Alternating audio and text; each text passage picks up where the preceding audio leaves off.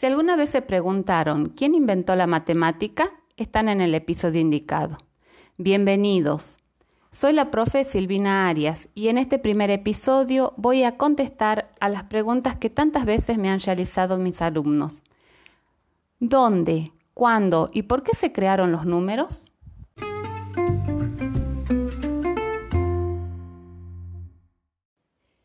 No hay un único inventor. Desde sus más remotos orígenes, los seres humanos la crearon para resolver problemas de orden práctico y también por razones estéticas y espirituales. En la prehistoria, al comenzar el periodo neolítico, el hombre se hizo sedentario. En esa época se originó el concepto de número natural, debido a la necesidad de contar las pertenencias y los animales que por entonces comenzaban a domesticarse.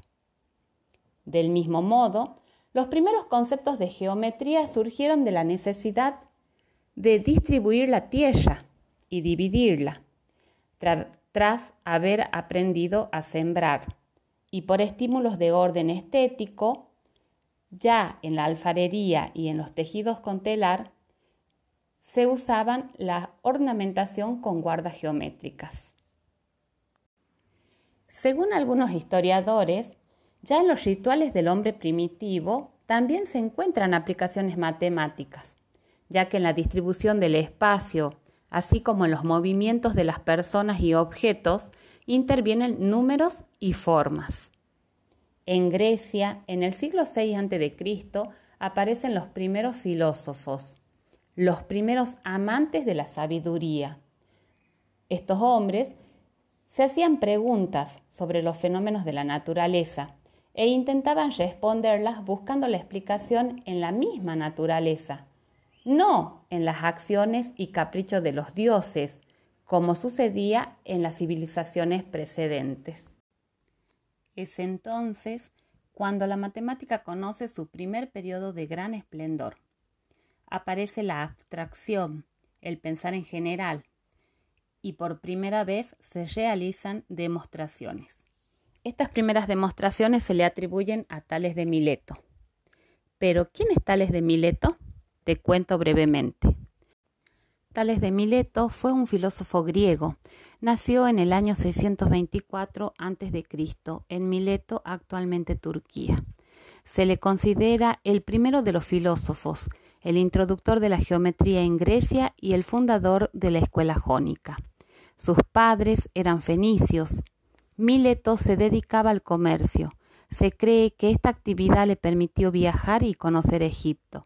Es posible que ahí recibiera la enseñanza de los sacerdotes que en aquellas épocas llevaban un escrupuloso registro de los eventos astronómicos. Mileto dejó de dedicarse al comercio para dedicarse a los estudios de la filosofía, las matemáticas, la astronomía, la geometría y la física. También se le reconoce una intensa actividad como legislador. Además, fue un precursor de las explicaciones racionales, aunque no existe ningún escrito suyo, y lo que se conoce de él está rodeado de incertidumbre, pues vivió en una época muy antigua.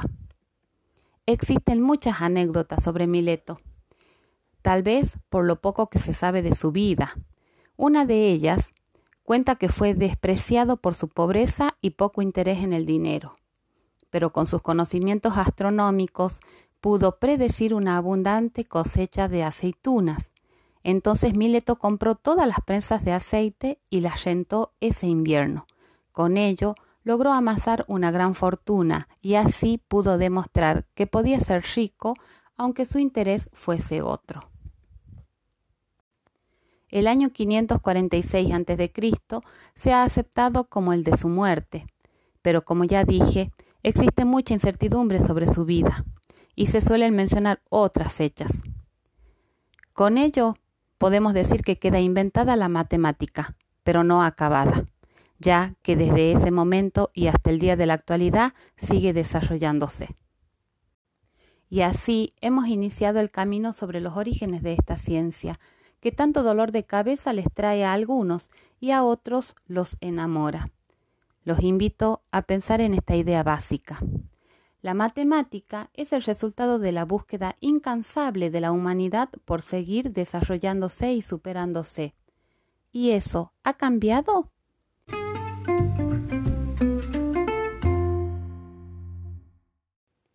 Mi profe de historia nos decía, debemos conocer el pasado para comprender el presente y vislumbrar el futuro. Esta me parece una frase genial para terminar el primer episodio. Bueno, espero que lo hayas disfrutado tanto como yo y no te hayas dormido. Bye bye, hasta el próximo encuentro.